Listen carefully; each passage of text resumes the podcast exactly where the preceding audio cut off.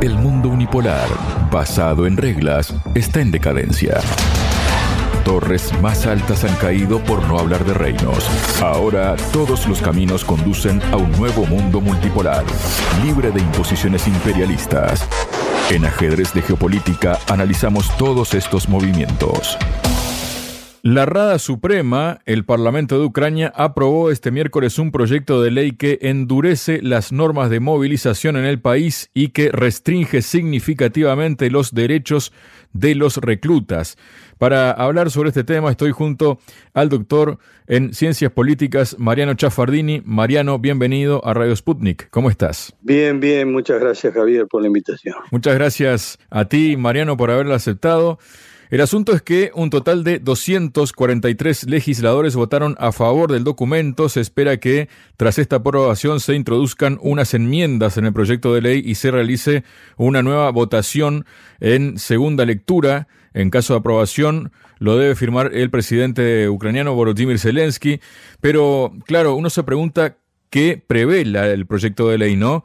Y vamos a puntualizar, ¿no? Vamos a dar algunos puntos. Por ejemplo, dice introducir documentos electrónicos de citación de llamada a filas. Todas las personas aptas para el servicio militar tendrán que crear una cuenta electrónica y las citaciones se considerarán entregadas tras la aparición en esta cuenta permitir la restricción de los derechos de personas que eludan la movilización, como el bloqueo de sus cuentas bancarias y la prohibición de conducir o abandonar el territorio del país, prestar servicios consulares solo a aquellos hombres ucranianos de entre 18 y 60 años de edad que tengan documentos de registro militar. Esto me imagino que será para los ucranianos que se fueron del país, ¿no? Obligar a hombres ucranianos a presentar sus documentos de registro militar cuando sean citados por los empleados de centros de reclutamiento y policías, limitar casos en los que se concede el derecho al aplazamiento del servicio militar, por ejemplo, anulándolo para las personas que obtengan una segunda educación superior, obligar a gerentes de hospitales a informar sobre hospitalización de personas de entre 18 y 25 años. La aprobación del proyecto de ley concuerda con denuncias sobre la movilización forzosa de muchos hombres en Ucrania. En redes sociales, como bien sabemos, y en medios de comunicación circulan numerosas imágenes de comisarios militares ucranianos movilizando, esto entre comillas, ¿no?, a sus futuros soldados, agarrándolos de las piernas y los brazos en plena calle, sacándolos a rastras de transporte público o incluso de sus propias casas, ¿no? Esto, Mariano, representa una forma de legalizar la cacería de los ciudadanos para enviarlos al frente que está haciendo Ucrania? Sí, bueno, realmente es un panorama muy triste, ¿no? Porque hay un evidente rechazo por parte de la juventud en general ucraniana y del pueblo a seguir haciéndose matar en el frente inútilmente y las leyes son prácticamente leyes fascistas, ¿no? Leyes de, una leva obligatoria de las peores épocas de la guerra, ¿no? Es decir, obviamente, bueno, no es una casualidad que haya millones de ucranianos, millones de ucranianos que se han ido del país, millones, y no solo por las circunstancias económicas internas de Ucrania, sino muchos de ellos y sobre todo los jóvenes para eludir el envío al frente como carne de cañón, porque en realidad la situación está totalmente empantanada en un punto. Rusia está totalmente consolidada en el frente. Es más, cada día que pasa, los rusos de alguna manera avanzan, aunque sea unas pocas cuadras o algún kilómetro, pero siempre están en el, plan de avanzar, de avanzar, atacan algunos centros eh, neurálgicos y cuando los ucranianos que ya no tienen recursos suficientes movilizan sectores de otros lugares para poder hacer frente al ataque, eh, Rusia entra por los otros lugares, por los agujeros que dejan los ucranianos que no tienen suficiente tropa ni pertrechos como para sostener todo el frente. Es una situación desesperante porque esto significa que en el medio de todo esto muere gente, muere mucha gente, mueren muchos ucranianos, muchos ucranianos en una defensa desesperada e imposible de tener un, un avance que es lento pero es muy sólido. Así que es una locura, es decir, ser reclutado hoy en, en Ucrania es ser enviado a la muerte. Es una locura que los políticos ucranianos, que el gobierno ucraniano y que el resto de los aliados que tiene Ucrania estén avalando una situación de estas características, ¿no? No se entiende realmente. Mariano, hay detalles, ¿no? Con respecto a esta normativa que se quiere imponer en Ucrania porque el documento fue ampliamente criticado. El comisionado de la Rada Suprema para los Derechos Humanos, Dmitry Lubinets, destacó que el proyecto de ley contiene una serie de disposiciones que contradicen la constitución de Ucrania. En este contexto reiteró que, según el documento, el mando militar puede restringir temporalmente el derecho de un ciudadano de Ucrania a abandonar el país, pero de acuerdo con la constitución, las Fuerzas Armadas y otras formaciones militares no tienen derecho a hacerlo. Lobinets criticó también la disposición sobre la cuenta electrónica, haciendo hincapié en que esto no está en consonancia con la Constitución de Ucrania y la ley sobre protección de datos personales.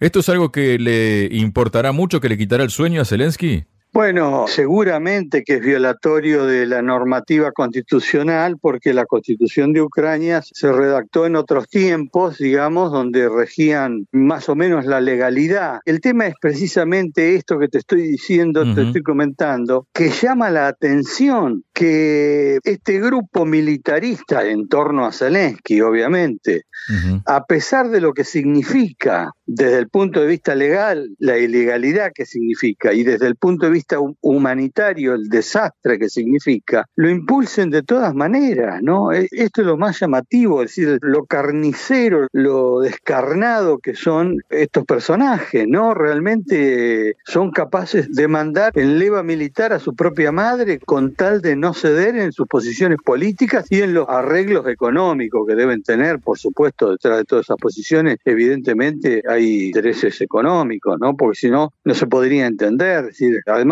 la asistencia militar a Ucrania, todos sabemos que está en bastantes dificultades, sobre todo por la nueva negativa de la legislatura norteamericana de aprobar el presupuesto para la ayuda y además cómo se va perfilando la situación hacia adentro de los Estados Unidos, ¿no? Es decir, ya le está jugando en contra a Zelensky en su propia carrera presidencial el hecho de que siga insistiendo en esa ayuda, y se está fortaleciendo cada vez más Trump en todo esto. Por otro lado, en Estados Unidos, hoy, hace unos días, pasó algo que es muy significativo.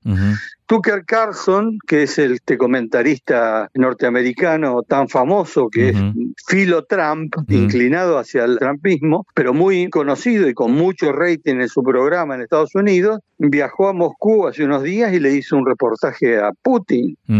Esto enfureció, enfureció a la OTAN y a todos los partidaños de la guerra en Ucrania, pero bueno, el tipo lo hizo de todas maneras y eso le va a dar una visibilidad a Putin y una legitimidad a Putin en el propio terreno norteamericano donde la censura y la mentira de la propaganda están a la orden del día, ¿no? Es verdad, Mariano, y en este sentido también hay que destacar el momento ¿no? en que se ha presentado este proyecto de ley allí en la Rada Suprema. En este contexto, además, también días pasados, Zelensky hacía unas declaraciones al medio alemán ARD, donde decía que Ucrania tiene un ejército con 880 mil soldados. Aquí, al menos, o por lo menos, hay contradicciones, ¿no? Porque si tiene casi un millón de soldados, ¿para qué van a aprobar este tipo de movilizaciones, no? Sí, ahí se da también la interna política norteamericana, ¿no? Es decir, eh, el Reino Unido está jugando muy del lado de los sectores norteamericanos más belicistas, los sectores que están sosteniéndolo, impulsándolo a Biden, que son los sectores partidarios de seguir con la ayuda a Ucrania, como se ha paralizado esta posibilidad por la obstrucción que hacen los republicanos de este proyecto, el papel lo ha empezado a jugar el Reino Unido. Y por eso el Reino Unido está, este, no solamente decidió mandar ayuda a Ucrania, sino también mandar asesores militares y para entrenamiento de tropas. Es decir, prácticamente está tomando una posición que la pone como enfrentada bélicamente a Rusia, a, Inglaterra. ¿no? Están tomando, además de que también están llamando a que los ingleses se preparen para una leva también que se vayan preparando para la movilización y para la incorporación al ejército, ¿no? Están en todo un, clima belicista y por otro lado eh, Estados Unidos, los sectores más cercanos a Trump, están tratando de ver cómo se le pone un parate, y cómo se para un poco este tema de la ayuda militar. Y en ese sentido coinciden sí con Saluzny porque aparentemente sería una voz, una de las voces más reflexivas que hay dentro de todo el entorno de Zelensky y por eso está entrando en contradicción con él y se habla muy probablemente de su remoción en el, corto plazo. Es verdad, Mariano. Y mm, luego también hay otras cuestiones ¿no? que están relacionadas con esto, como por ejemplo unas declaraciones que hizo recientemente Anatoly Stuyenko, quien es comandante de brigada en las Fuerzas Armadas de Ucrania. Jugaremos a la democracia, dijo, en este sentido de las movilizaciones, ¿no?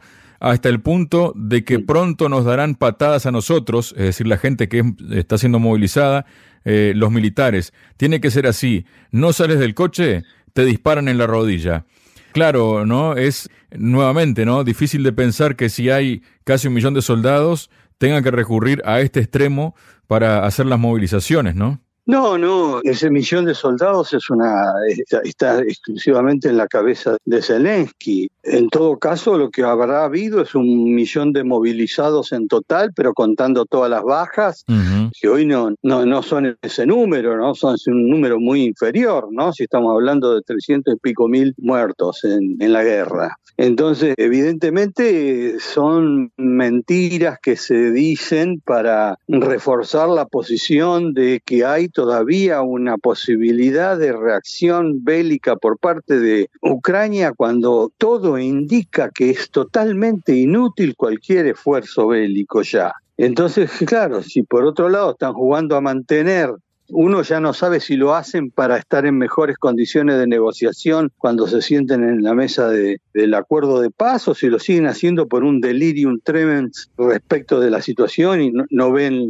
realmente lo que está pasando. Pero lo cierto es que están jugando con fuego, es un disparate todo esto. Y lo más lógico sería que a corto tiempo empezaran a aparecer algunas propuestas de paz más consistentes y que tengan un poco más de apoyatura o por lo menos de reconocimiento por parte de todos los que están ayudando en este momento a Ucrania, están impulsándola a seguir adelante con la guerra. Me refiero a la OTAN, me refiero a la Unión Europea, me refiero particularmente a Inglaterra y a los sectores estadounidenses que están detrás de esto. Luego está, Mariano, el tema de la financiación ¿no? de Ucrania. Bien sabemos que eh, Europa ya aprobó ese paquete de 50 mil millones de euros pero que Estados Unidos todavía sigue enredado ahí en el Congreso, ¿no? No hay una perspectiva cercana, por lo menos, eh, o muy cercana, de que se apruebe por las diferencias grandes que hay, ¿no? Por ejemplo, algún legislador norteamericano ha dicho cómo puede ser posible que a un país extranjero como Ucrania se le otorgue tres veces más de presupuesto que se nos otorga a nosotros, a nuestro propio país, para resolver el tema de la frontera con México, ¿no?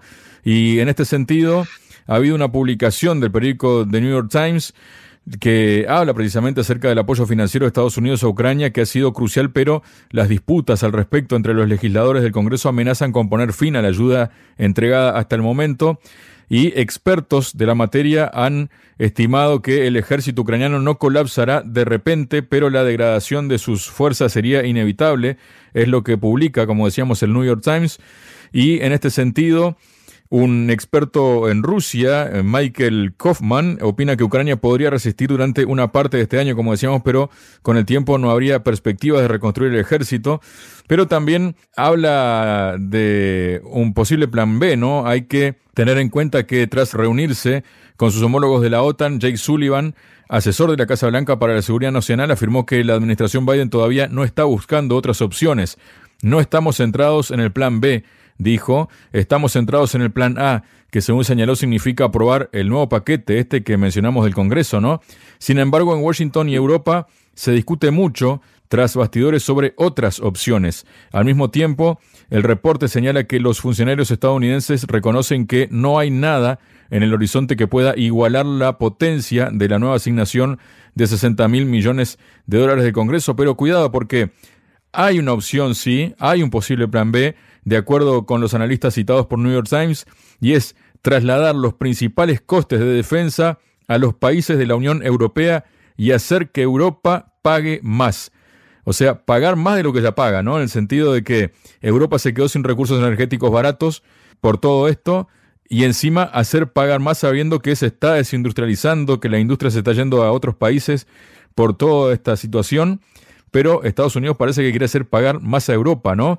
¿Qué significa todo esto, Mariano. Bueno, evidentemente significa un resquebrajamiento de todo el frente que estaba apoyando a Ucrania hasta hace un tiempo, digamos, ¿no? Un agotamiento de los... Todos creyeron que iba a haber un triunfo ucraniano más o menos rápido, que iba a haber un colapso de Rusia en corto tiempo, sobre todo por las sanciones, y todo eso no fue, pasó al revés pasó al revés, Rusia se fortaleció, fortaleció sus relaciones internacionales, avanzó en todo el frente. Entonces esto los ha desconcertado y, empieza a haber grietas profundas porque dicen, bueno, no, está bien, hay que seguirla ayudando, pero ayúdenla ustedes, digamos, ¿no? se, se, están pasando la pelota uno a otro y Europa encima está en las puertas, ya, ya más que en las puertas, ya ha entrado en una recesión económica y tiene manifestaciones de amplios sectores sociales que se están pronunciando por la falta de subsidios en el caso del campo, por los bajos salarios, por el encarecimiento del nivel de vida. Todo eso políticamente tiene un peso tiene un significado, así que por más que se haya decidido la ayuda de los 50 mil millones de dólares, así sorteando el, obstáculo que era Hungría, de todas maneras es un préstamo que se va a hacer efectivo a lo largo de cuatro años, pero la situación no, va a dar para cuatro años.